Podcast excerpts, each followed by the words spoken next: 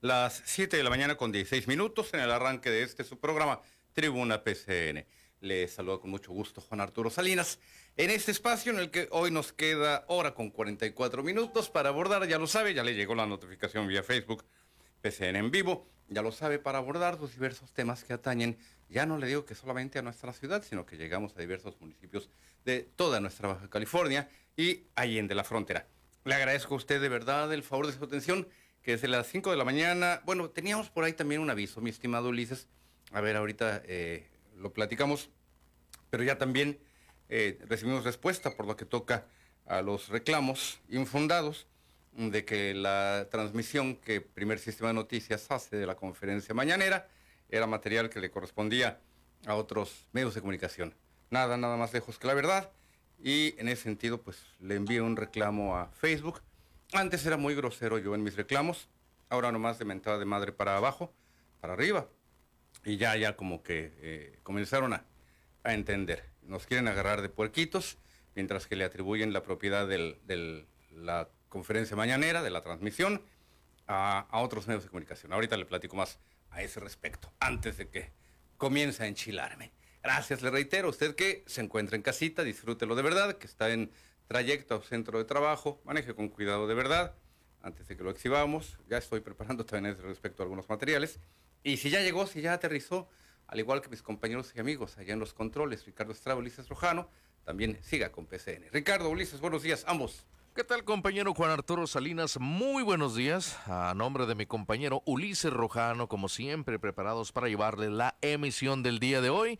Tribuna PSN es tribuna abierta a la multilínea local 664 344 1030. Transmitimos totalmente en vivo desde Tijuana para todo el mundo a través de la internet www.psn.si.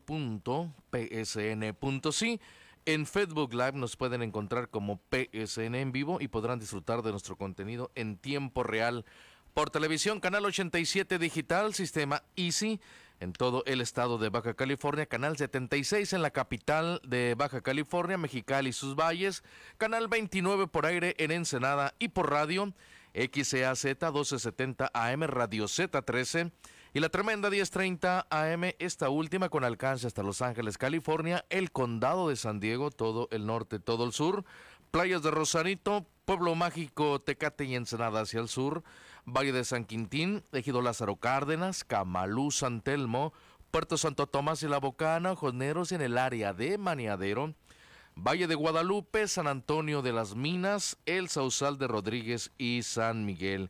Tribuna PSN a la multilínea local 664-344-1030. Muy buenos días. Muchísimas gracias, mi estimado Ricardo. Gracias también.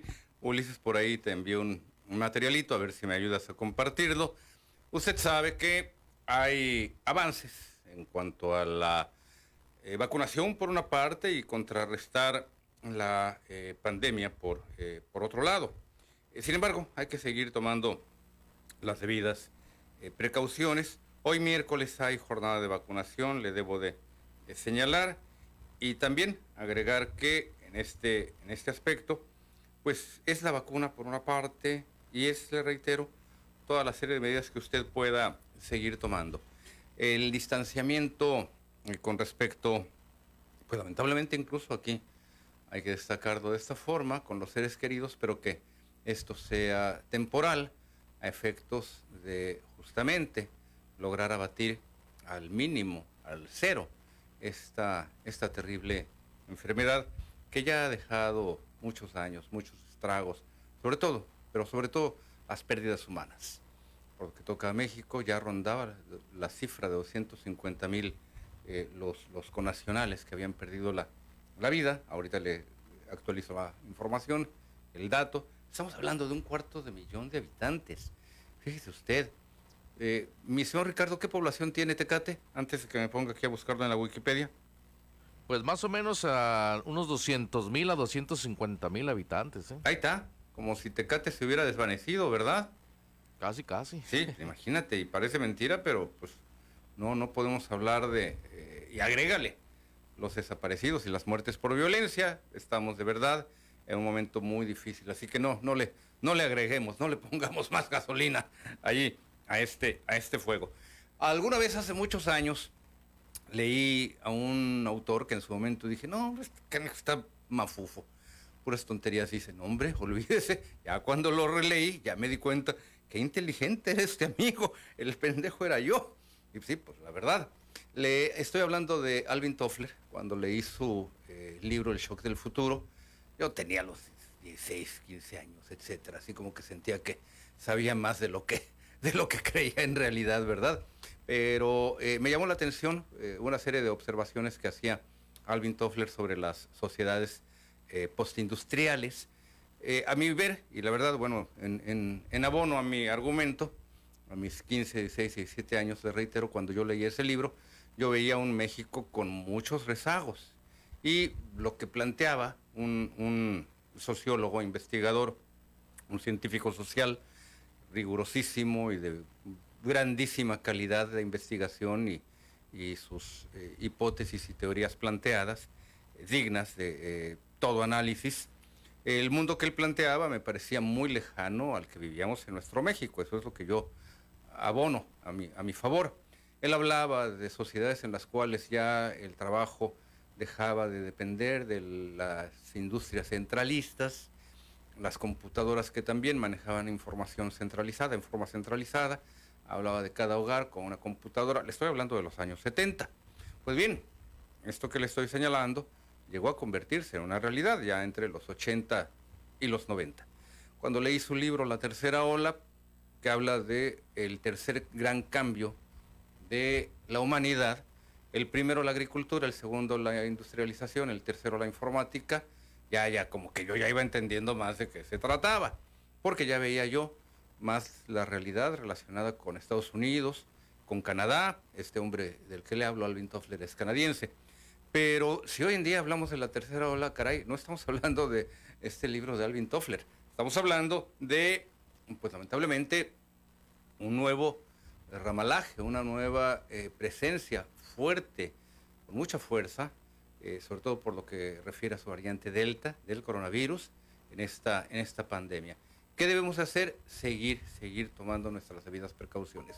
Baja California se encuentra, por fortuna y gracias al esfuerzo de sus ciudadanos y de sus autoridades, en el semáforo verde. Ayudemos a mantenerlo en este sentido. No implica que bajemos la guardia, pero tampoco implica que eh, paralicemos todas nuestras actividades.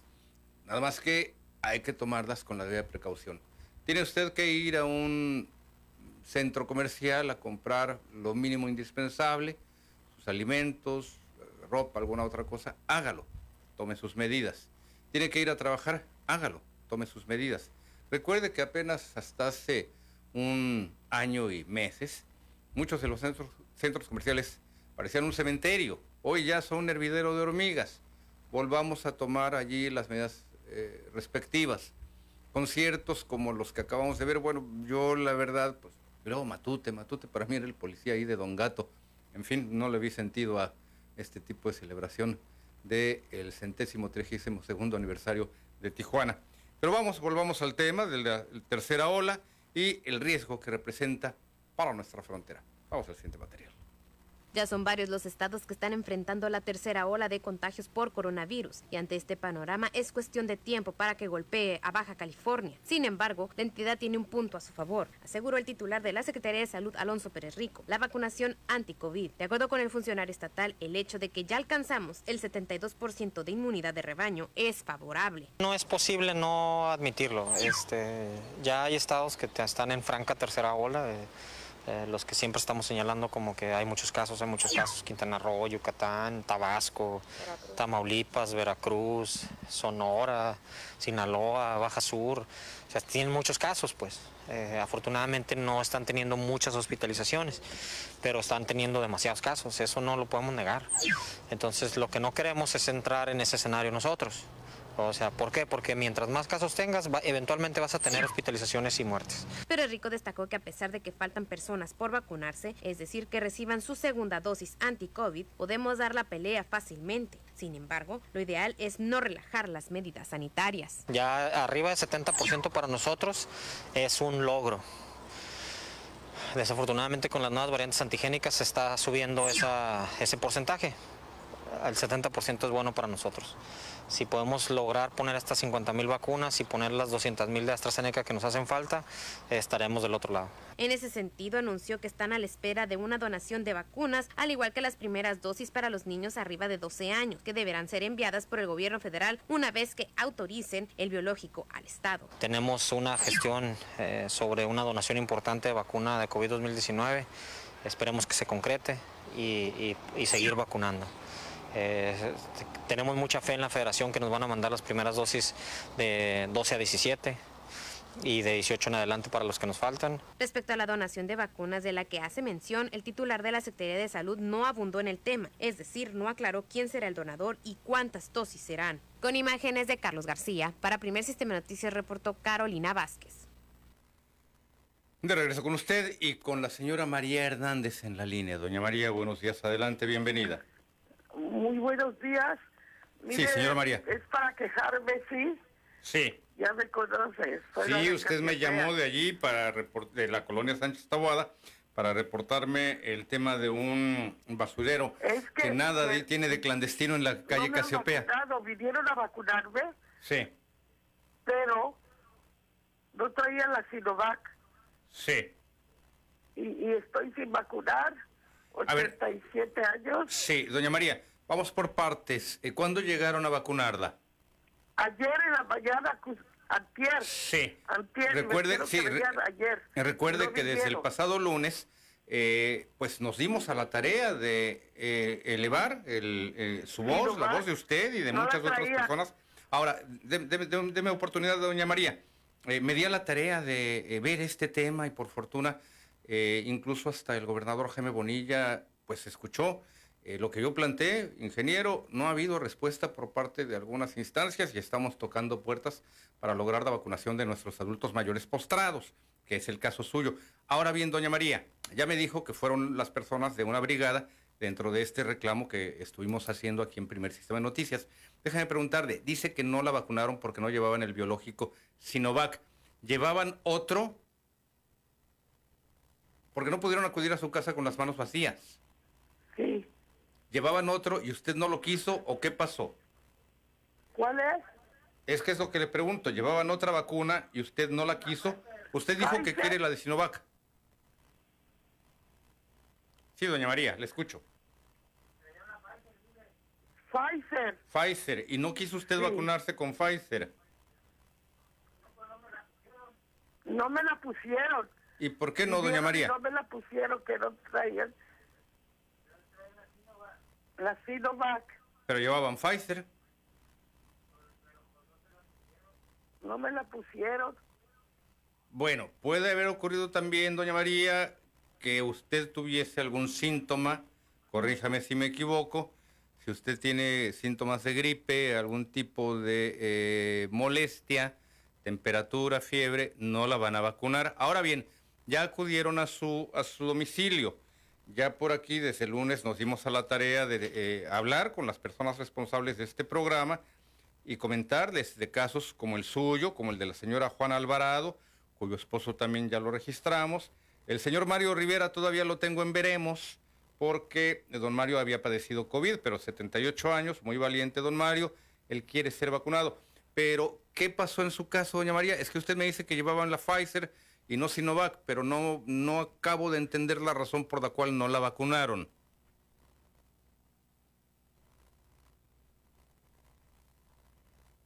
Yo mejor me comunico directamente con usted a su número telefónico, doña María, yo lo tengo y vuelvo, vuelvo a corretear los datos para saber por qué no la vacunaron. Le agradezco mucho la llamada, doña María Hernández. Nicolás Jiménez, buenos días, don Nicolás. Adelante, bienvenido. Bueno, bueno. Don Nicolás, buenos días. Adelante, don Nicolás. Le escucho muy bajito, no sé si el auditorio también o solo yo. Mi monitor está bien aquí. Ah, bueno, bueno. Bueno. Le escucho muy bajito, don Nicolás. ¿Todavía? Todavía. A ver, gríteme como si le cayera yo bien mal. Bueno, licenciado Juan Arturo. Sí. A ver, un, un segundito, don Nicolás. Ricardo, ¿se oye bien al aire la llamada del señor Jiménez? ¿O soy solo yo? Sí. ¿Qué le parece, don Nicolás? A ver, parece que se escucha bien al aire. Voy a hacer el esfuerzo para tratar de oírlo eh, detenidamente. Usted me ha hablado del problema del tema del transporte público, sobre todo por lo que toca al área de Villas del Campo. Así es, licenciado. Ya lo escucho mejor. A ver, dígame ahora sí. Mi- Mire, licenciado, para poder meter un transporte que es el que está funcionando ahorita, eh, tuve que hablar con un funcionario de- del gobierno, uno de los altos funcionarios. Sí. y él me comunicó con el IMOS, con la, con la licenciada Lucio Caña. Ella me dio su teléfono, que ya me lo bloqueó, ya no, ya no, ya no me recibe llamadas. Sí. Ahora, hablé con el director del CIF y me dio un teléfono de un arquitecto fregoso y les platiqué cuál era la situación de los de Villas del Campo y ya me bloqueó el, el También lo bloqueó. que- Bueno, don Nicolás. Sí, ya sí, digo, qué lástima que haya gente que en lugar de atender este reclamo le bloquee el número. Vamos a hacer lo siguiente, don Nicolás. Llámele usted. ¿Tiene usted forma de anotar en estos momentos un número o yo le llamo a usted para proporcionarle otro teléfono, el de Alejandro Flores? Él es el coordinador de delegaciones del de eh, IMOS, del Instituto de Movilidad Sustentable, y estoy seguro que con Alejandro eh, usted va a pues llegar a buen puerto porque es un servidor público muy profesional, muy comprometido. ¿Puede usted anotar un teléfono o me da su número, don Nicolás, para que yo me eh, comunique con usted más tarde? El, el número mío es 665. A ver, deme un segundito. Sí, licenciado. Área Tecate, ¿verdad? 665. 665, 150. Sí, licenciado. A ver, ¿me lo repite? 665, 150. Sí, sí, espero que me esté escuchando. Cien- es 665, 150, 66, 80. A ver, yo se lo voy a decir para corroborarlo. 665 150 66 80. Así es, licenciado. Sí, así me es. comunico entonces yo con usted. Me comunico con usted, don. Nicolás. Le sigo escuchando muy bajito y, y ya estoy como Beethoven. El sordo no oye, pero compone. Voy a procurar enlazarlo con alguien muy profesional del Instituto de Movilidad Sustentable para pues trabajar en este sentido sobre el transporte público, que por cierto, el tema de la falta de cobertura allá en Villas del Campo ya, ya lo hemos eh, atendido en su momento.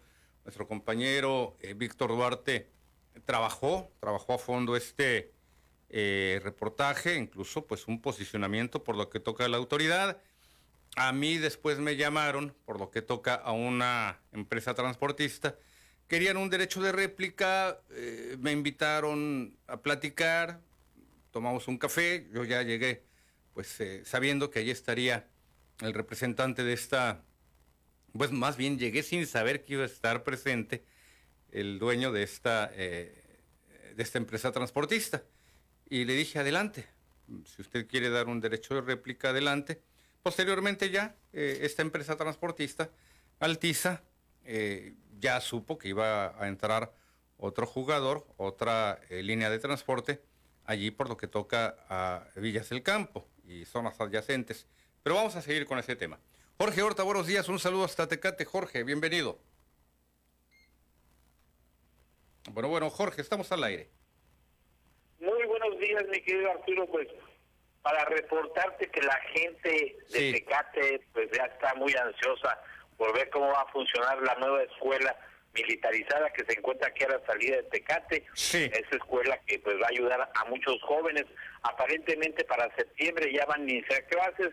Vamos a estar pendientes de esta información. Septiembre. Mi querido Arturo, pues para comunicarte que el día de ayer estuvimos ahí en el cuartel de bomberos para platicar con nuestros compañeros y pues ahí nos dimos a la tarea de investigar las condiciones en las que se encuentra el cuerpo de bomberos en Tecate y pues nos dimos con la sorpresa de que pues le tienen que entregar a, los- a cada bombero dos uniformes al año y pues estos nunca los ven. Cabe decir que cada uniforme pues tiene un valor aproximadamente entre 200 y 250 dólares, la camisa, Sí. el pantalón y aparte los Chaquetón, zapatos este, Botas, casco, no, no olvídate. No, no, aparte, aparte. Eso nada más de, de diario. Ah, la- la- la- eh, estamos hablando del uniforme de diario, como tú dices. diario Cam- sí, camiseta azul, pantalón. caritos.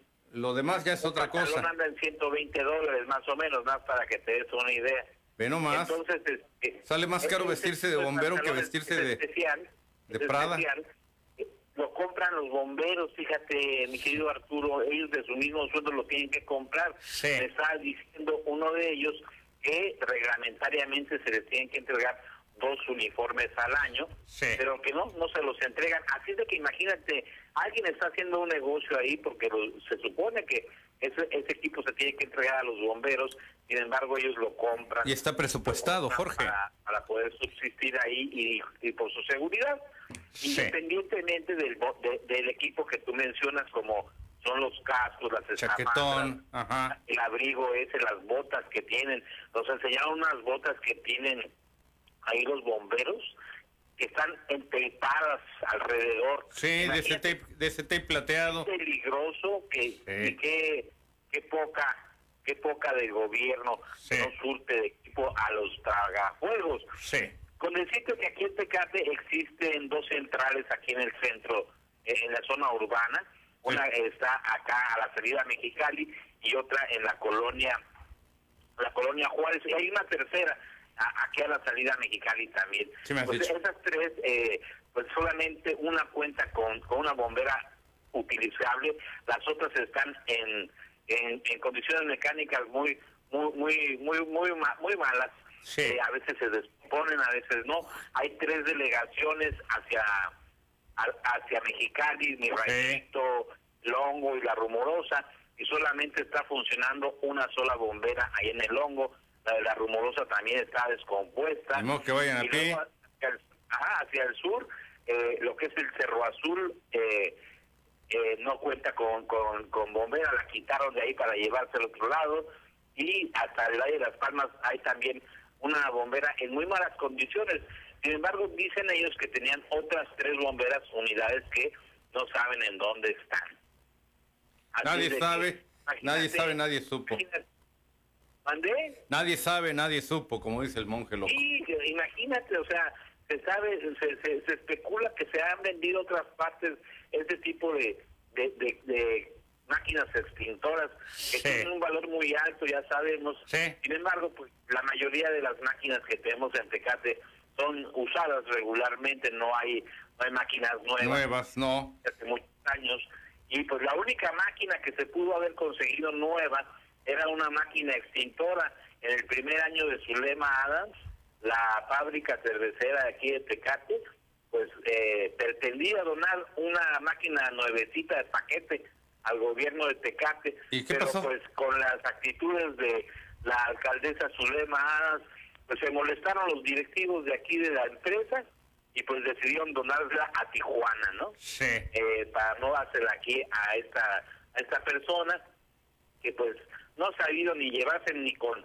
ni con los industriales ni con el pueblo ni con nadie o sea todo todo a la mala administración a la mala gestión Sí. nos enseñaron también pues unas mangueras que están ahí todas rotas imagínate o sea que es un decremento realmente muy grande en el que se encuentran las unidades de bomberos y el cuerpo de bomberos en Tecate siendo que pues hace unos días hace tres o cuatro días hubo un incendio por, el- por la presa Las Auras, que este es otro boleto también, y pues apenas si pudieron ahí a- a auxiliar a los de CONAFOR porque no tenían ni picos ni palas el cuerpo de bomberos. Sí. Así está la situación tan paupérrima, tan delicada aquí en el cuerpo de bomberos de Tecate, y pues todos dicen qué pasa con ese apoyo que se da al gobierno a través del pago de, impuestos para, para beneficiar al cuerpo de bomberos municipal de Tecate, que no se ve reflejado realmente en, en, en la calidad del servicio, en la calidad de uniformes, en la cantidad de herramientas que deben de tener.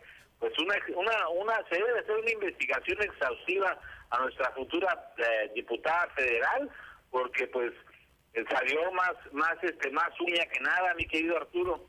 Es cosa justamente, Jorge, de investigar a través del portal de transparencia de Tecate sí, y, y de la ley de ingresos correspondiente al eh, 2020-2021, Jorge, si hubo allí un presupuesto ya asignado para bomberos, que por otro lado, y para eh, concluir con el tema, ya nos envían a la pausa, Jorge, el panorama que nos presentas es muy delicado, porque con estas temperaturas que están enfrentando allá en Pueblo Mágico y con los altos riesgos de incendios forestales y con esta falta de equipamiento por lo que toca a los eh, bomberos, lo que tú nos estás señalando es todo un panorama que lleva hacia un desastre. La verdad que lástima que una eh, institución como la de los bomberos, que requiere de mucho apoyo, de todas las ganas que se le pueda echar, estén tan abandonados allá en el pueblo mágico. Te reitero, con el grave riesgo que en estos momentos representa un incendio forestal, las altas temperaturas, la maleza seca, tú lo sabes, es una ecuación que ya nos está hablando de un panorama trágico allá, allá en Tecate. Jorge, te agradezco mucho la llamada, seguimos en contacto a lo largo del día. Un saludo, un abrazo hasta allá, hasta Pueblo Mágico. La pausa, yo vuelvo.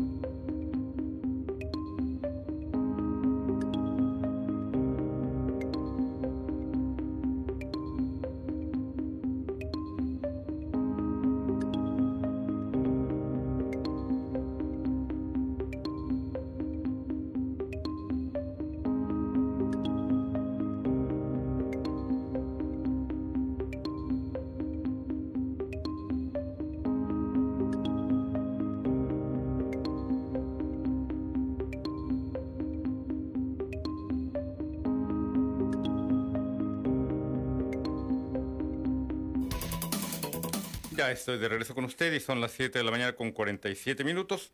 Ulises, por ahí te envié otro material, este lo relacionado, lo relacionado, como le decía, con la vacunación, el avance de la vacunación.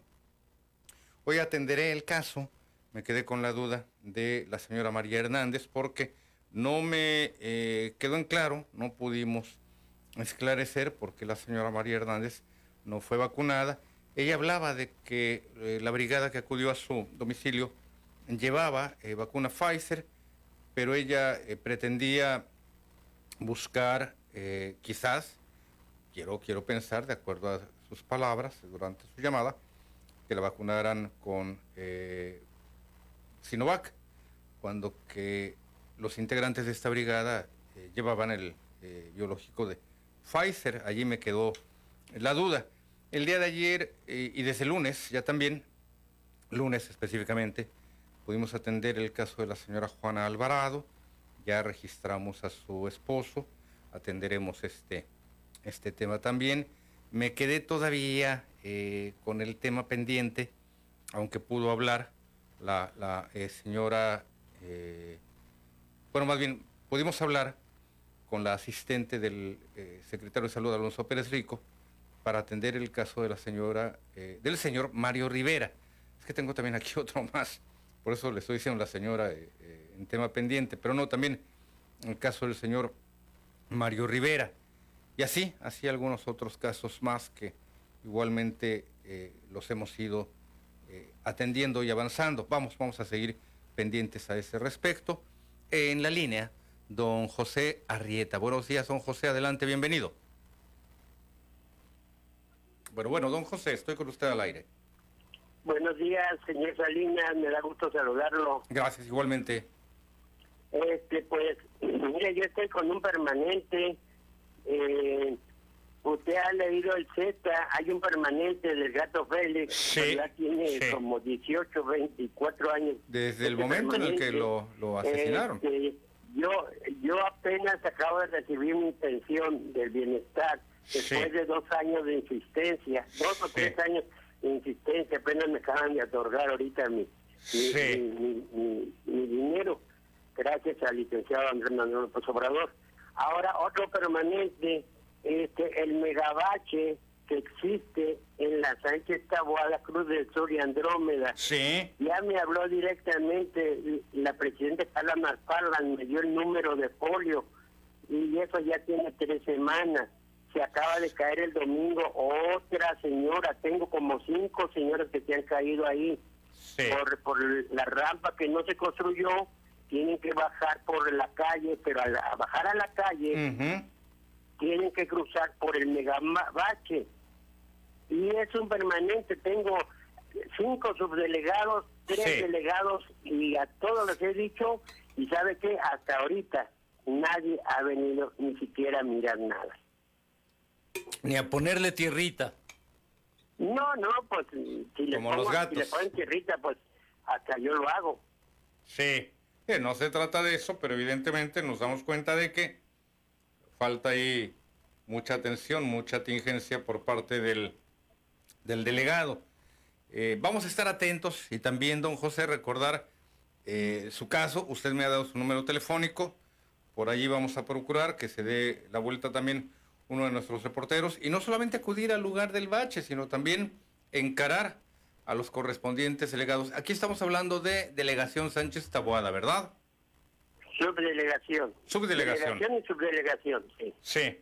Sí, Camino Verde es la que quedó ya en este, en ese, en ese nivel de delegación.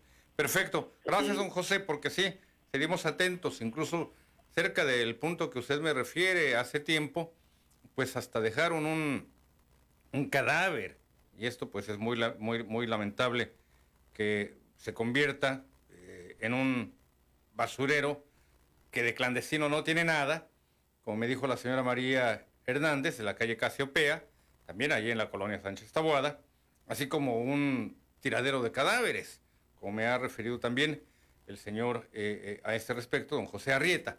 Ana Torres, buenos días, Ana, bienvenida. Buenos días, señora Ana. Casi no le escucho. Eh, ah, buenos días. Adelante, ándele. Mire, el lunes mm, usted pasó una noticia de que habló un señor que tiene dos cuatitos que le iban a operar del intestino al señor, Sí. al niño. Entonces este, pedía ayuda, ¿verdad? Pedía chur y ropita para su niño, Sí. que quedó viudo. Este, no alcancé a escuchar el número de teléfono del señor porque pues yo quiero ayudarlo, ¿verdad? En lo que yo pueda. Sí, sí, doña Ana. Y, no. Fíjese Sí, que eh, yo no recibí esa llamada porque las tengo yo aquí anotadas, las mías.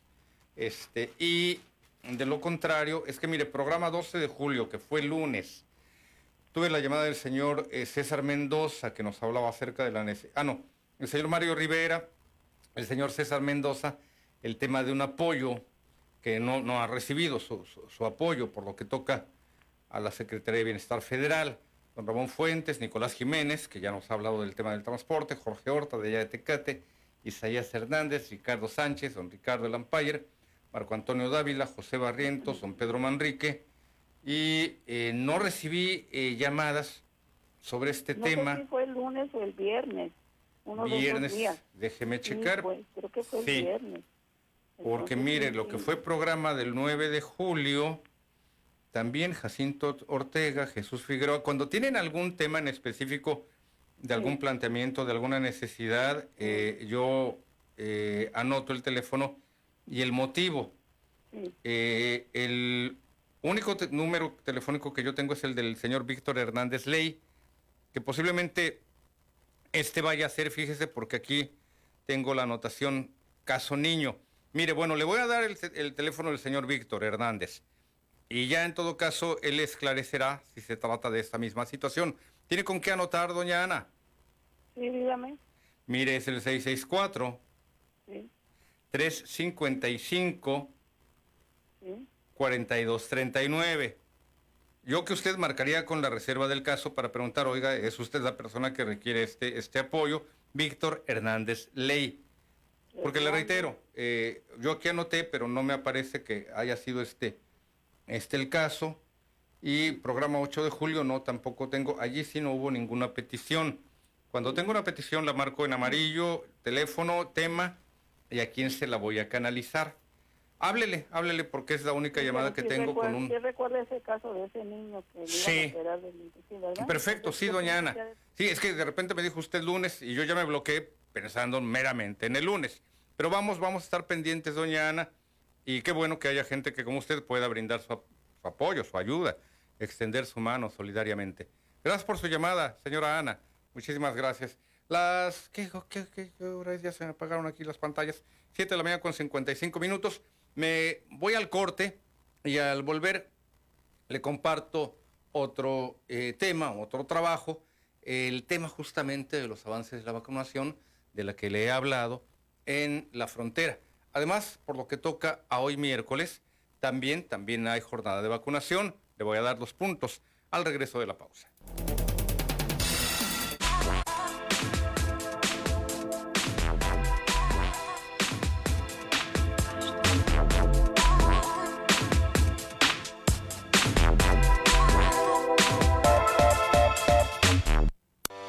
Tenemos un espacio dedicado al mundo emprendedor, con noticias, invitados.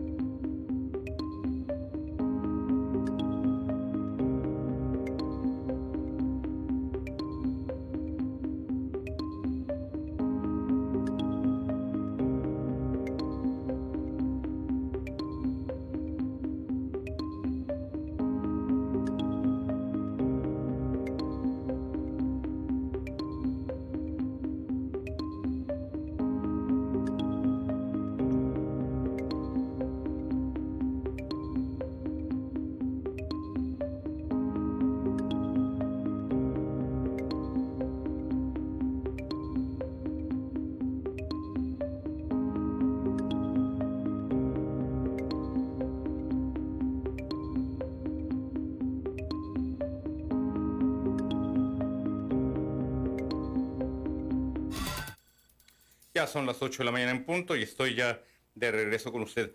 Hay eh, vacunas, sigue habiendo vacunación, por lo que toca aquí a eh, Tijuana, hoy miércoles 14 de julio. Antes de darle los puntos, quisiera, me dices Ulises, cuando ya tengamos listo el material que te acabo de enviar, otro video, un trabajo en torno justamente a la vacunación en la frontera, en el que el canciller Marcelo Ebrard habla a este, a este respecto. Le doy tiempo a usted para que vaya y busque pluma, papel, libreta, papel estraza en el que envolvió su, tostada de pata, una, una, un lápiz, lo que sea, para que anote los puntos de vacunación. En tanto, vamos al siguiente material. El canciller Marcelo Ebrard informó sobre las dosis de vacunas contra COVID-19 recibidas en México, tanto las que se envasan en el país como las que son importadas. Como ustedes saben, hay una combinación de diferentes tipos de vacunas. aquí la bandera de México quiere decir que se están envasando en nuestro país y estas quiere decir que se está importando. Y eso es lo que recibimos esta semana. Al respecto, indicó que gracias a que en el país se envasan algunos inmunizantes, es que se encuentran dentro de los 10 primeros en abastecimiento de vacunas. ¿Por qué México tiene ese nivel de abastecimiento?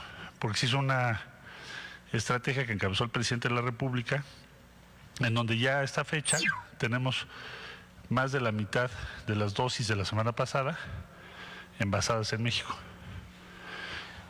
Y el otro 42% llegó de China y este 3% llegó de los Estados Unidos. Al respecto de las dosis aplicadas, el subsecretario de Salud, Hugo López Gatel, informó sobre el avance de la estrategia especial de vacunación fronteriza, lo cual indicó se encuentran en un 55%. Que es la zona norte, la, la frontera. Hay 39 municipios que hemos comentado ya en otras ocasiones, si me ponen las imágenes, por favor y la eh, secretaria Rosa Isela Rodríguez, aquí presente también, ha estado a cargo de coordinar junto con la Secretaría de la Defensa y la Secretaría de Marina, este operativo especial en donde participan también las instituciones de salud y las secretarías estatales de salud.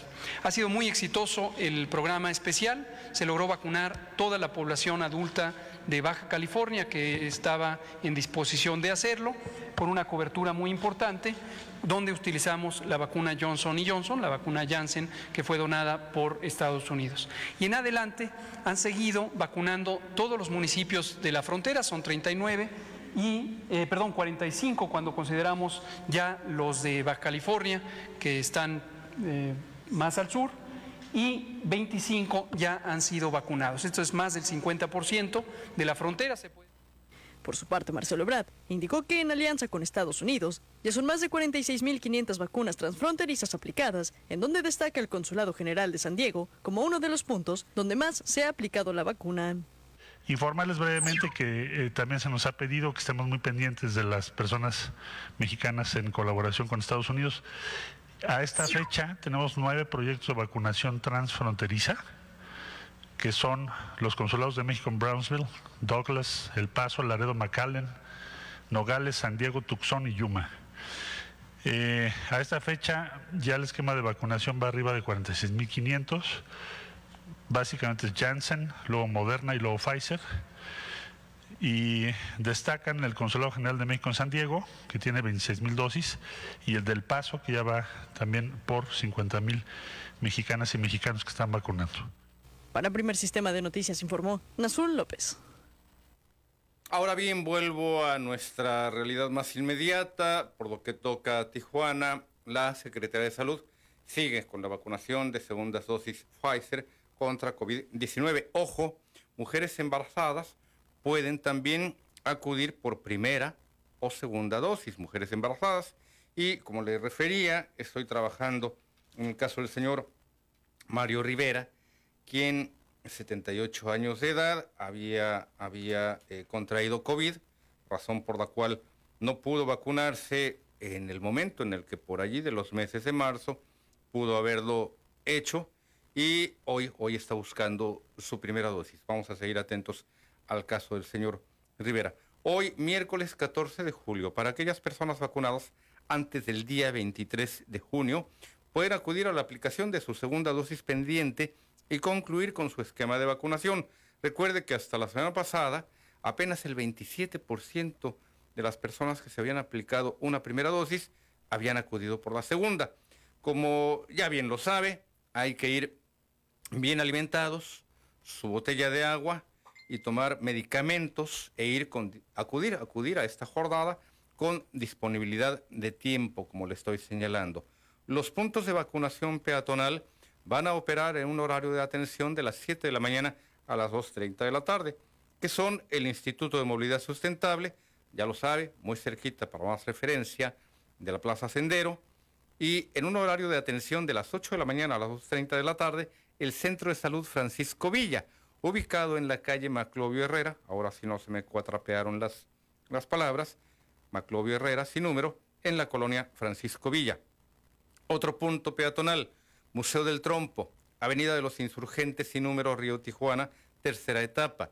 La primaria Miguel F. Martínez, en la avenida Miguel F. Martínez, el mismo nombre, forma centro en, la, eh, eh, en, mero, mero centro de, Tijuana. Punto mixto vehicular y peatonal, centro comercial Plaza Río. Es la primera ocasión en que yo veo que Plaza Río eh, presta sus instalaciones para este procedimiento de la vacuna para segunda dosis de Pfizer. Así que usted puede acudir también allí hoy a Plaza Río. No me aparece, les soy honesto, el horario en que eh, trabajará el centro, el punto de vacunación en, Plaza Río. Pero vamos a, estar, vamos a estar muy pendientes a este respecto.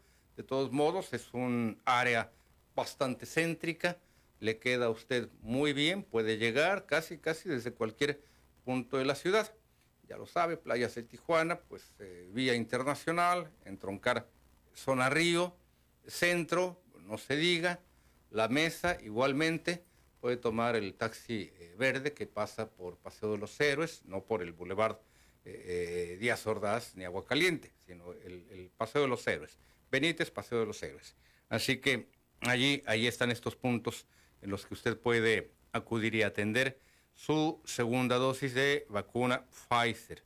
Así que vaya, acuda, hay un gran esfuerzo por lo que toca a las autoridades, a la Secretaría de Salud, y no solamente para aquellas personas que pueden movilizarse, ya lo sabe, el lunes pasado fue posible hablar, exponer directamente este tema que yo traía ya, la verdad, muy atorado, había tocado varias puertas, particularmente la de la Secretaría de Bienestar eh, Federal, y pues no, no encontré resultados. Por más que incluso pues yo estaba planteando, oye, estamos recibiendo aquí varias llamadas y no ha habido respuesta, por más, por más que estuvimos planteándolo, la Secretaría de Bienestar Federal, en este cargo, en este caso a cargo del delegado único Jesús Ruiz Uribe, no dio respuesta a aquellas personas que pues no podían salir de sus hogares y ya, ya la Secretaría de Salud retomó este eh, tema.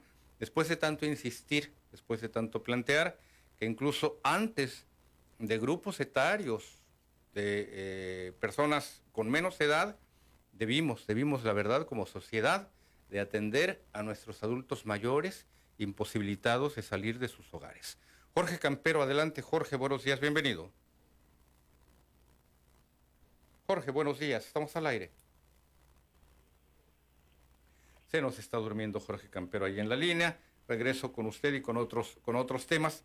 Hoy todavía, fíjese que teníamos eh, dificultades para compartirle la eh, programación, la transmisión de la conferencia eh, mañanera.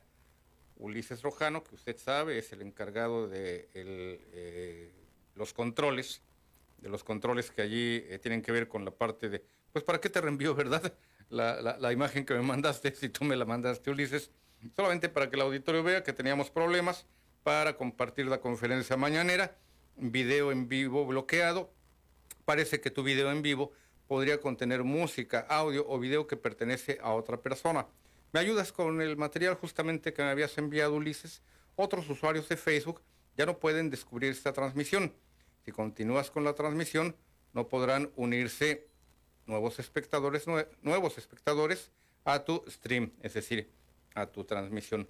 Pues bien, ya los eh, eh, casos estos que le estoy refiriendo, eh, ahora sí, a ver, ahorita sigo con el tema porque no le digo que sea preocupante en cierto sentido, pero sí la verdad me llama mucho la atención el hecho de que Facebook nos esté fastidie y fastidie con que estos materiales, la eh, transmisión de la conferencia mañanera, le corresponden ni más ni menos que al Universal. Háganos el refabrón, cabor. Jorge Campero, ahora sí, buenos días, Jorge, bienvenido. Gracias, Juan Arturo, buenos días. Adelante, Jorge. Un, problemita ahí con la línea. sí. Pues, escucho, escucho ahí al, tocayo Jorge Horta de Tecate. Yes, tu tocayo, de punta a punta. Este, Sí, de punta a punta Tecate, Tecate Ensenada. Y te voy a dar un poquito de, San Quintín también, pero primero mencionar eso de los bomberos, ¿no? Que, que estaban muy... Eh, es delicado, muy delicado. Sí, así es. Y pero ¿sabes qué, Juan A mí me llama la atención que todo el tiempo eh, la corporación de, de, de bomberos siempre están padeciendo por equipos, por salarios de los empleados, sí. porque no tienen, eh, como que les hace falta el respaldo del gobierno, así lo siento. Y ese, ese es un tema de los bomberos, tocaste muy bien el tema cuando vienen los incendios, ya estamos en ellos, ¿eh? Ya no hace falta que se, que, que se ponga más fuerte la temperatura que viene en agosto, y sí es un tema muy delicado eso. Ahora, la falta de bomberos, cuidado, se tiene que pedir ayuda a Estados Unidos, tú sabes bien, tú como, Así reportero también que eres, y se pide la ayuda de Estados Unidos, y han venido a, a, a aventar aquí unos polvos, creo que con avionetas, algo así. El otro tema, Juan Arturo, en San Quintín, fíjate, otro tema también que no se ha podido resolver. Aquí en el Senado, pues ya más o menos. Pero en San Quintín, la recolección de basura de 150 mil más o menos de pobladores que hay en San Quintín, ¿cuántos? Ah, esa pregunta me hicieron a mí, ¿eh? porque me escuchan pues en radio y pues me llamó la atención también.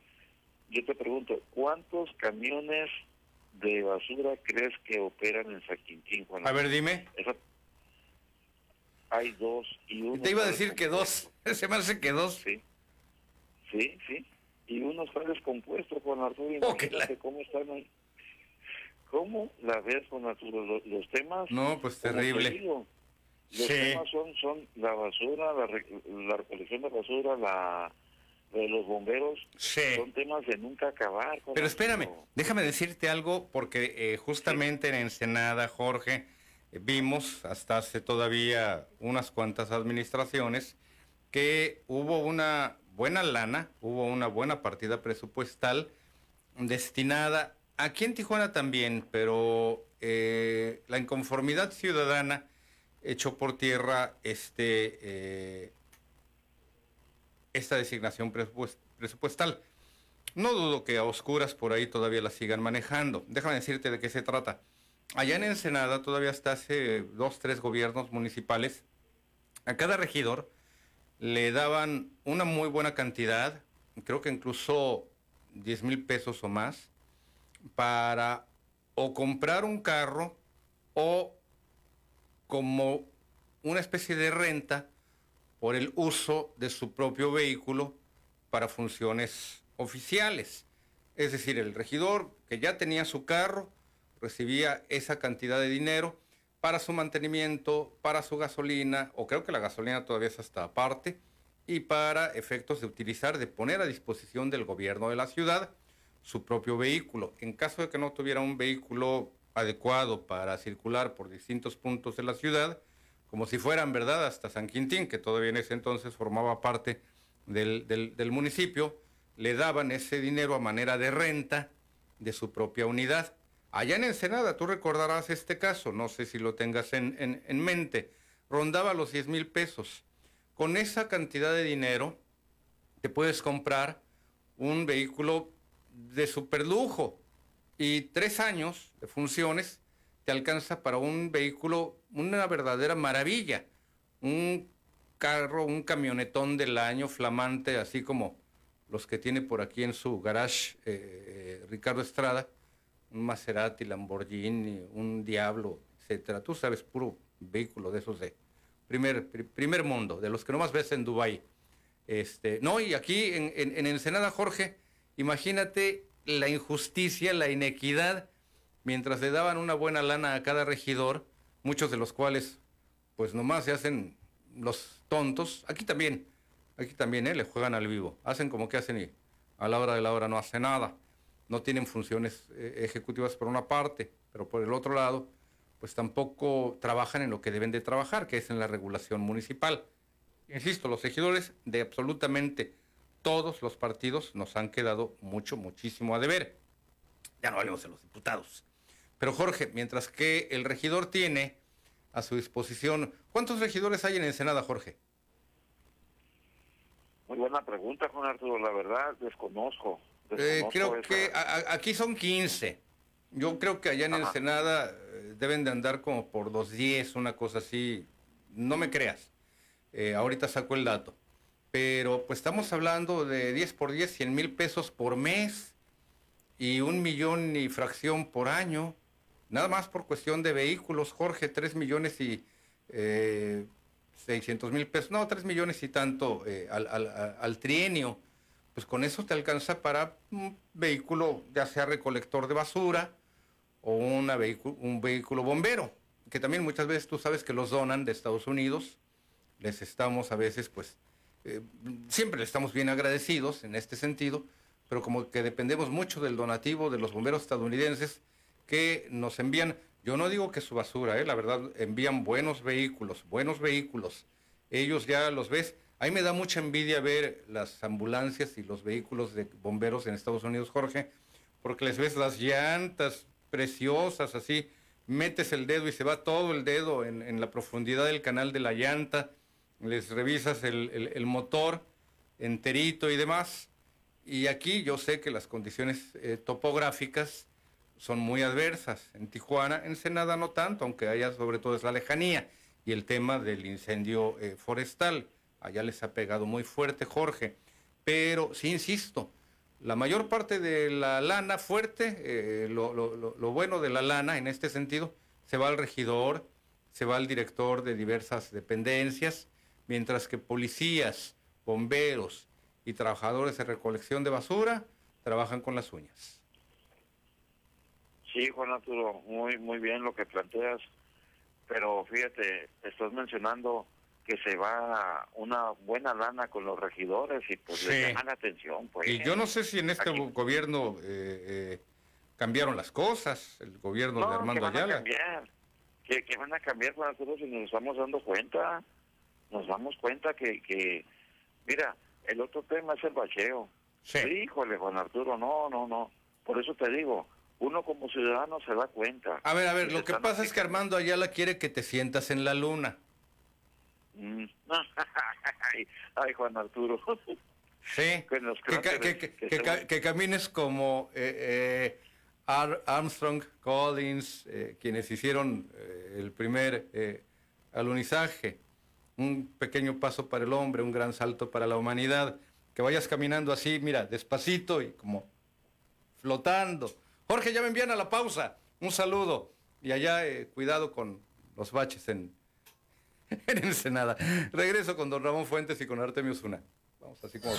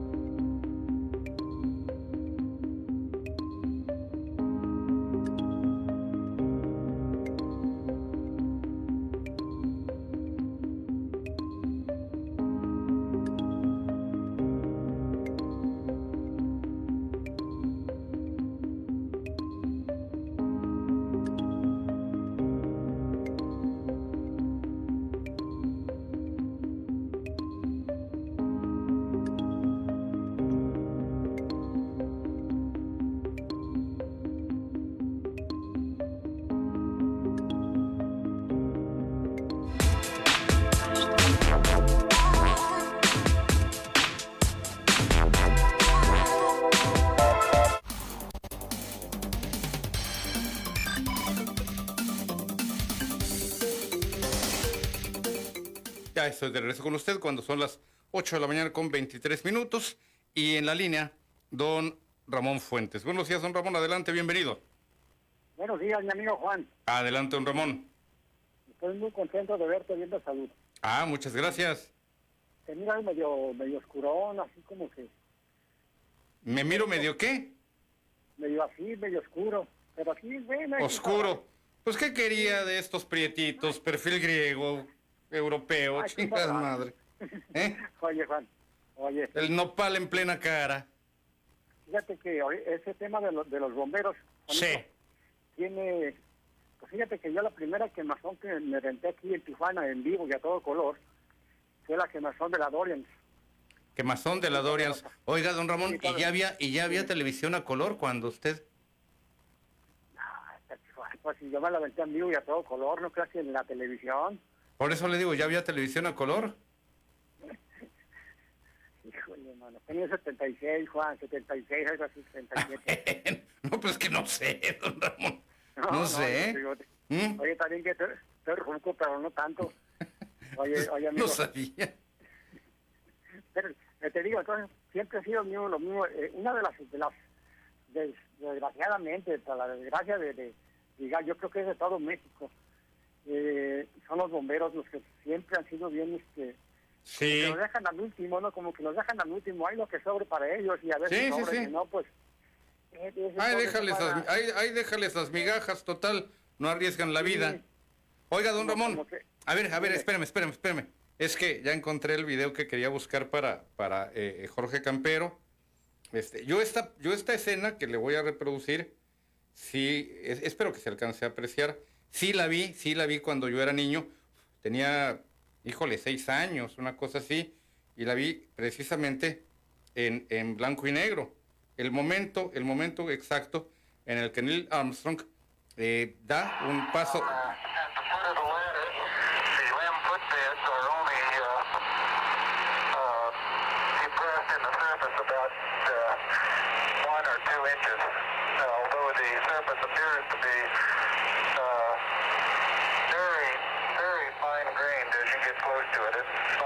Allí lo que está diciendo Armstrong, que fue, ya lo sabe usted, el primer hombre en pisar la luna, es que se encuentra con un polvo muy finito en la, superficie lunar. Y es cuando eh, lanza esas palabras que ya quedan para la posteridad. Le digo, yo tenía seis años, una cosa así, para mí fue impresionante. Siento que me marcó el haber visto una escena así de hermosa cuando este hombre, y le digo, una escena en blanco y negro, por eso le preguntaba a don Ramón, el incendio que usted dice también lo vio en blanco y negro, porque es cuando él señala eh, adecuadamente. Es un pequeño paso para el hombre y un gran salto para la humanidad. Continúa. Apenas se ve.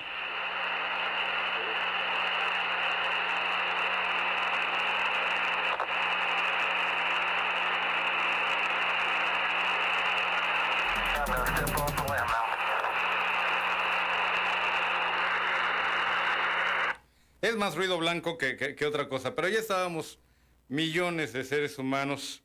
Si mal no recuerdo que fue, 11 de julio del 69. Oiga, pues se acaban de cumplir ya eh, 52 años.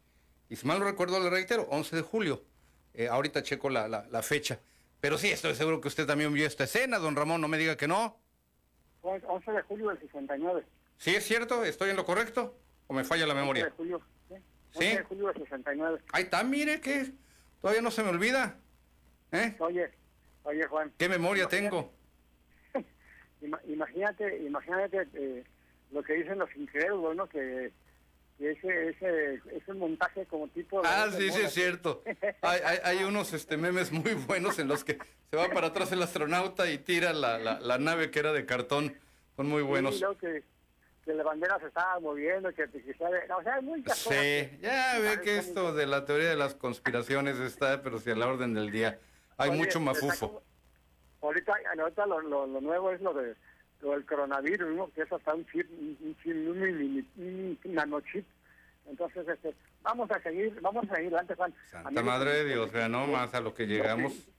Lo principal de todo, Juan, fíjate que después de tantos problemas, tantas este, pandemias, tantas, Sí. tan- tanto o, abuso de, de gobiernos y, y tanto en, en, todo el mundo, ¿eh? no nomás aquí en México, en todo Sí. el mundo. Eh, el ser humano está tan, tan, aferrado a vivir y tan, tan ¿cómo, se dice? Somos, yo creo que somos el, el peor virus a, a destruir nosotros. Somos el virus, don Ramón. pues, sí, estamos bien canijos. Sí. bien- Oiga, y yo creo que mientras más adultos, más tontos, por no decirlo más feo, porque mire, cuando usted y, y, eh, su pareja eh, llevaron a vacunar a sus niños, pues obviamente lo hacen con toda la buena fe, con toda la adecuada intención. Recuerde que le platicaba acerca de los casos de poliomielitis. Los niños que veíamos con sus bastones ortopédicos, un piecito más eh, eh, chico que otro. Bueno, no el pie, la pierna, la piernita. Hoy en día ya este, estos casos son menos frecuentes, al menos yo no he visto. Quizás por lo que toque también tiene que ver con la ciudad en la que vivimos, don Ramón. Pero llevamos a nuestros niños a vacunar con la mejor de las intenciones. Polio, eh, la triple, eh, sarampión, etcétera.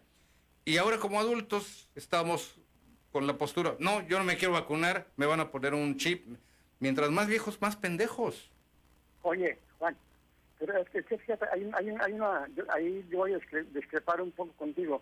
Mira, eh, desgraciadamente tú naciste en una, ah, una ciudad muy, este, y tú lo acabas de decir, y también lo dijo Chava Flores en su, en su México Distrito Federal. ¿Cómo no? espérame, espérame. Do, do, do, do, do, do, do. Yo Chale, mano. ranchito, Yo nací en un ranchito eh, en donde las vacunas, pues ni, ni en cuenta. Y mira, aquí estamos, tengo más años que tú. Sí. No creo que esté más sano que tú, pero sí estoy más tonto que tú. Ahí nos vemos mañana, mi amigo. No, don Ramón, lo que usted es que también tiene que ver con otro factor. Yo sé que don Ramón ya colgó, pero nos sigue escuchando. Tenga en cuenta, don Ramón, que en una población menos densamente poblada, los riesgos de contagio también van a ser menores. En una población mucho más densamente poblada, como la Ciudad de México, y eso que no era el hormiguero que soy, en una población más densamente poblada, los riesgos de contagio van a ser también mucho mayores. Entiendo que las personas que vivan en una población pequeña, en un rancho, en un poblado, un lugar más chico, van a tener también otro tipo de mecanismos de fortalecimiento de su sistema inmunológico. Yo no soy médico, ojalá Dios me hubiera dado esa vocación, algo precioso, pero eh, la lógica me lleva también a entender que en una ciudad mucho mayor, mucho más densamente poblada, le insisto, estos riesgos de eh, contaminación por parte de los virus, bacterias, etcétera, van a estar más presentes. Los medicamentos, pues ya lo sabe usted, sí estarán presentes, pero también los alimentos procesados, no tan naturales como en un rancho, como en un poblado más chico. Artemio Osuna, don Artemio, buenos días, adelante, bienvenido. Artemio, buenos días. Bueno, bueno, Artemio, parece que no tenemos la, la- la llamada de Artemio en la, en la línea. Mire, eh, 8 con 31. Me quedé también, déjenme eh, recuperar el, el tema. Bueno, a ver, mi estimado Ulises, ayer traíamos pleito para eh, compartir el, el material de la transmisión. ¿Me lo, me lo pasas en lo que eh, atendemos la siguiente llamada, mi estimado eh, Ulises?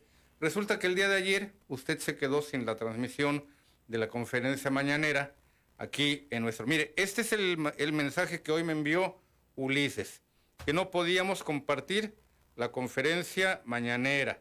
Y allí, allí está muy claramente el, el- el aviso por lo que toca a eh, Facebook. Parece que tu video en vivo podría contener música, audio o video que pertenece a otra persona. Otros usuarios de Facebook ya no pueden descubrir esta transmisión. Si continúas con la transmisión, no podrán unirse espectadores nuevos a tu stream, es decir, a tu transmisión.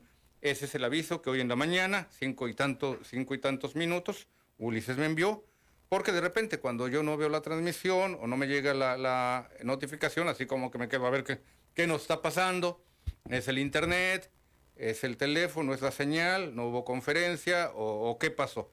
¿Me ayudas con la siguiente? Aviso de contenido de coincidencia. Y le damos un poquito el Universal Online. ¿Qué tiene que hacer el Universal? Le reitero, esto no es un asunto del Universal, es de Facebook, pero nosotros en todo caso somos así como que los patitos feos. Tu video desde la página PCN en vivo se bloqueó porque podría incluir música, audio o video que pertenece a otra persona. Tu video tiene una coincidencia de 57 segundos con video que es propiedad de El Universal Online. ¿Qué decisiones se pueden tomar? Elimina el video si no tienes permiso para usar todo su contenido, envía una disputa y si efectivamente la envié. Y la siguiente, la siguiente imagen, allí ya nos muestra que el Universal Online renunció a la reclamación de tu video. Pues claro, ni que fuera qué, ni que fuera de ellos. Es un material de libre, de, libre eh, uso, tal como lo ha establecido la Dirección de Comunicación Social de la Presidencia de la República. Así que si usted no ve que nosotros se podamos transmitir vía Facebook, vía Internet, la conferencia mañanera, esta, esta es la causa. Nos pueden seguir, corrígeme si no es así, Ulises, a través de nuestro portal, directamente en nuestro portal, pcn.si. Búsquele la pestañita donde dice en vivo. Pero ahí está la razón por la cual el día de ayer no pudimos transmitir esta, esta eh, conferencia. O fue lunes, mi estimado Ulises, ya me perdí, lunes, martes, pero fue de esta semana. Y obviamente, pues claro que nos brinca el, el dato. Ya le digo, antes yo era muy grosero, ahora nomás es de mentada de madre para arriba. Pero ya, antes estaba peor. Yo les decía hasta de lo que se iban a morir. Vamos a la pausa, vuelvo con usted.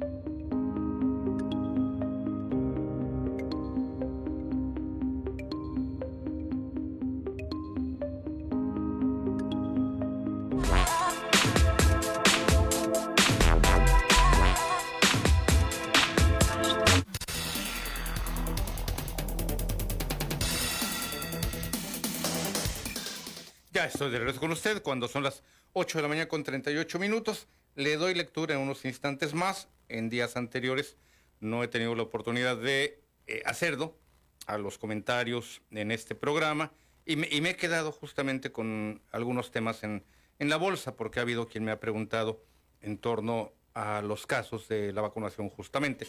Pero antes en la línea, Armando Ordóñez. Armando, buenos días, bienvenido. Armando, estamos en la línea, buenos días. Parece que perdimos la comunicación con Armando. A ver si eh, me ayudas, mi estimado eh, Ulises, con otro materialito que te acabo de enviar. Usted recordará este eh, caso muy lamentable, la verdad que doloroso, le reitero, en el que varios jóvenes pierden la vida y algunos incluso resultan eh, afectados en su salud ya en forma permanente al haber perdido eh, un miembro. Y no le hablo de un miembro de la familia, estoy hablando de un miembro de su cuerpo. Tengo entendido que al menos tres jóvenes, entre ellos eh, una eh, mujer, perdieron sus, sus brazos, un, un brazo, una mano, cada, cada, cada uno de ellos. Dos jóvenes pierden sus brazos izquierdos y una mujer pierde su mano, su mano izquierda, quizás por el hecho de eh, la forma en la que se registra, quítele el quizás, quítele el adverbio, la forma en la que se registra este accidente tan terrible, que deja también, si mal no recuerdo, con siete muertes y algunos jóvenes eh, lesionados. Pero después de haber prometido solución y atención a este, a este tema, a este caso, pues la empresa, eh, entiendo que su eh, nombre comercial, Coco Beach, se ha desentendido y no ha acudido a las eh, comparecencias que debió de haber cumplido, a estas citas. Tiene un nombre específico, las que se llevan a cabo ante la autoridad laboral. Ahorita, ahorita le voy a platicar a este, a este respecto. Antes tengo la llamada de Artemio Osuna. Artemio, adelante, buenos días, bienvenido, Artemio. Arturo. Mira, Arturo, estaba yo escuchando lo, el, lo que estabas comentando con respecto al doctor Uribe. Doctor, sí. que hasta se me hace mucho, mucho decirle doctor. Pero esta persona, yo creo que ya se pasó de la raya, Arturo. Salió un video en donde este señor se presenta en estado inconveniente a medianoche, ahí con los compañeros que están haciendo la, la guardia ahí en la Procuraduría Agraria, y de una forma incorrecta se, se, se pone a gritar, a gritonearse y a, y a ofender, y, y al final de cuentas llaman a la policía para porque venía en estado inconveniente y, y se da la huida. O sea, ¿De, de cuándo, forma, ¿De cuándo es este video, Artemio? Este video a mí me lo mandaron que el día sábado, el día sábado. Yo lo tengo, si gusta aquí yo te lo paso. Y andan, anda circulando en internet. Si fueras tan amable, sí, si fueras tan amable de enviármelo. Eh, Artemio, tenemos nuestros respectivos números celulares, quiero entender. No, el tuyo no lo tengo, Arturo. A ver, ¿cómo no? Dame un segundito. Déjame sí. ver porque ahorita te, te, digo, y si no, déjamelo en la eh, cabina y yo me comunico contigo. Es más, tú me has enviado, tú me has enviado eh, algunas, algunos mensajes vía Facebook, Arma, Ar Artemio. ¿Qué te parece si me lo envías por, por Facebook? Y con mucho gusto eh, atendemos el tema. Quiero, quiero pensar que eh, en este caso, más allá del tema de un video, pues estamos hablando finalmente de un desempeño laboral. Todo mundo tenemos derecho a festejar, a celebrar, a irnos de farra, etcétera. Lo que sí que no se trata de ofender a aquellos que se supone que representamos. Me lo envías entonces vía Facebook, Artemio, yo ahí recibo tus mensajes. Sí, nada más este, la, la cuestión es esta, mira, yo sí. pienso que ya es, esta persona, eh, estamos dejando una herencia maldita para el gobierno de Baja California. Sí. Tenemos a, a los chuchos muy metidos dentro de la administración.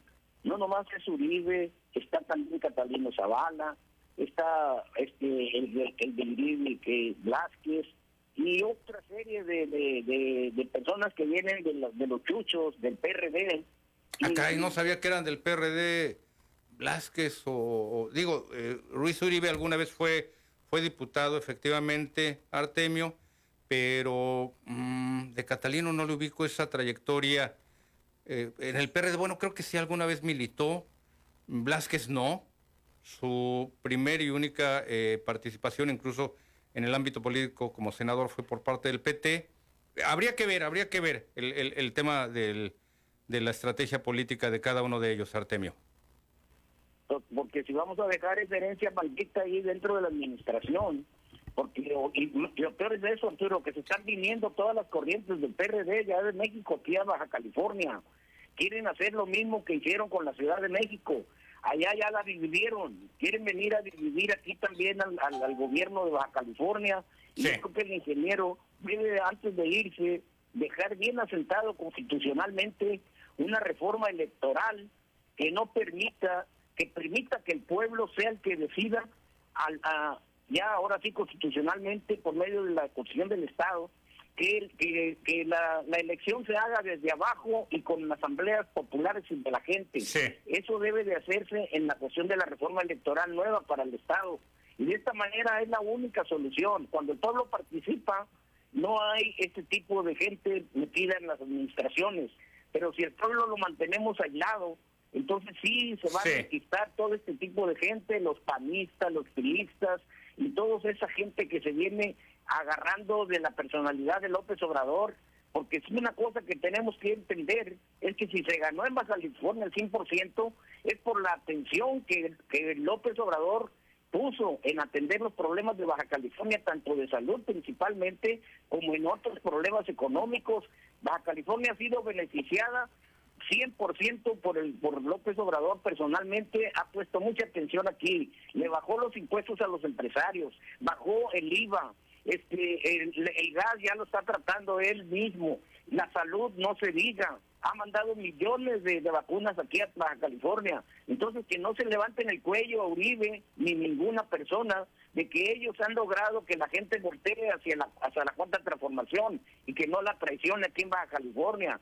Ha sido porque López Obrador ha puesto mucha atención en este estado, porque este estado se ha caracterizado por ser uno de los estados que siempre ha estado al lado de, de las cosas nobles. Ahí, ah, él siempre aquí siempre ganó, Cárdenas, ganó López Obrador y siempre aquí no hemos traicionado a la cuarta transformación y no puedo permitir que estos rémoras que vienen agarrándose del trabajo de millones y el sacrificio y la muerte de muchos de los militantes estén enquistados dentro de nuestra administración ya debe de renunciarse Uribe. Yo no sé, no tiene vergüenza, no tiene... Recibo, recibo tu mensaje vía Facebook, ¿qué te parece? Y abordamos el tema, Artemio, y yo espero, al igual, envíame por escrito esta propuesta de la que estás hablando, que suena muy interesante. Voy a la pausa, regreso con más llamadas, material que todavía le tengo pendiente.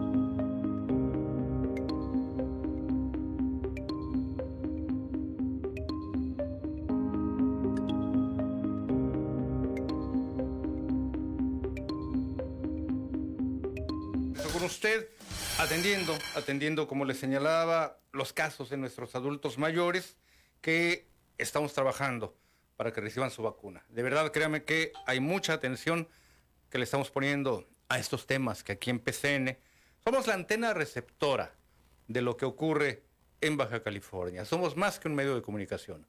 Armando Ordóñez. Armando, buenos días, adelante, bienvenido. Muy buenos días, licenciado Arturo Salinas. Adelante, Armando. Muchas gracias por permitirme participar en esa tan escuchada tribuna. Gracias, al contrario, por la llamada. Debe de sentirse complacido de eh, estar este, atento a una este, emisora que está viendo por el bien de la sociedad y la prueba de ello, no, no solamente el auditorio, sino también todo el staff de la tremenda debe sentirse eh, eh, complacido por este por hacer un trabajo tan este eh, meritorio, por decirlo de alguna manera, un, este gran trabajo que entre otras tantas eh, entre la intercomunicación también hay que agregar también lo de las mañaneras. Sí. ¿Qué más quisiéramos todos los mexicanos, licenciado Arturo Sabinas, que, que todas las radiodifusoras y todas las televisoras transmitieran las mañaneras porque están representando en verdad un cambio no solamente para los mexicanos, sino para todo el mundo. Y es un orgullo que tengamos eh, en la presidencia de la República a un verdadero estadista que está dando un ejemplo al mundo y a la vez está exhibiendo la corrupción a nivel mundial. Porque si hablamos de corrupción, la corrupción, vamos, por ejemplo, el Poder Judicial en México en su mayor parte es corrupto, pero ahora nos menciona, el día de hoy el presidente López Obrador nos mencionó del Poder Judicial licenciado a nivel mundial, de los tribunales internacionales que están favoreciendo a, este, a las compañías, en este caso este, extranjeras, ¿sí? que están lucrando que, que, que, que, tienen los contratos leoninos que se hicieron en México. Qué vergonzoso, ¿sí? Y por eso eh, propuso una reforma constitucional, Armando. Sí, sí, exacto, exacto. Por eso, pero hablando de reforma constitucional, licenciado, es vergonzoso cómo eh, se, se, hizo una, una reforma constitucional para este una eh, pero para saquear al país sí para, una reforma constitucional para que eh, los recursos quedaran en manos de unos cuantos. Y esto, ¿a quién se lo debemos? Sino al PRI y al PAN. Entonces debemos estar muy alertas siempre para no, este, toda esa corrupción generada, todo, todo ese, esa pobreza, toda esa violencia que hay en el país no es el producto del PRI y del PAN. Y luego este, hay incluso reporteros que le han dicho al presidente, entre ellos Jorge Ramos, no, pero este es su gobierno. Usted ya tiene tres años en el gobierno y, las cifras de violencia siguen igual. Bueno, que, no se dan cuenta que el cómo recibió el presidente López Obrador el país, lo recibió, lo recibió prácticamente un país en crisis, destrozado, y además a esto hay que agregar la pandemia y todos los grandes logros que ha, hecho el presidente pero esto, licenciado, apreciable auditorio, hay que ver cómo nos, gobernaron unos ladrones, unos bandidos, que ahora todavía siguen, todavía nos este, están siendo apoyados, hay que recordar, y esto es evidente, hay datos, desde la Embajada Norteamericana están financiando al PRI, al PAN, al, al PRD y al Movimiento Ciudadano. Claudia González y otras organizaciones, sí. Licenciado, muchísimas gracias, muchísimas gracias por haber Gracias, gracias Armando por la llamada. Eh, fíjese usted lo complejo del caso. Tres años, tres años no han bastado para deshacer, sería muy difícil, para deshacer tanto nudo que dejaron estos gobiernos anteriores y combatir directamente, frontalmente y en el corto plazo estos casos tremendos de eh, la, corrupción. Se protegieron muy, muy bien, se blindaron las espaldas, crearon leyes a modo, de manera tal que pudieran evadir los alcances de la justicia. Tres años sería muy difícil avanzar en este sentido para erradicar la corrupción y sobre todo detener el gran poder económico y mediático con que todavía siguen operando estos grupos fácticos de poder, que ya no detentan la presidencia de la República, pero que sin embargo siguen operando, en algunos casos desde las sombras, en algunos otros casos abiertamente. Ya nos vamos, pásela bien, ya son las 8 de la mañana con 55 minutos. Se queda en el programa Vida Cotidiana que conducen a Gabriela Colina, que ya llegó aquí muy acalorada, fue lo primero que dijo, pero pues yo ya le he contestado que se tiene que ir acostumbrando, porque no creo que a donde va a ir a dar, pues haga mucho frío. Se va a tener que acostumbrar ahí a pedir una suite presidencial allí en algún lugar muy lejos y muy abajo allá en el centro de la tierra. Pásela bien, yo lo espero el día de mañana aquí en Tribuna PCN. Hasta entonces.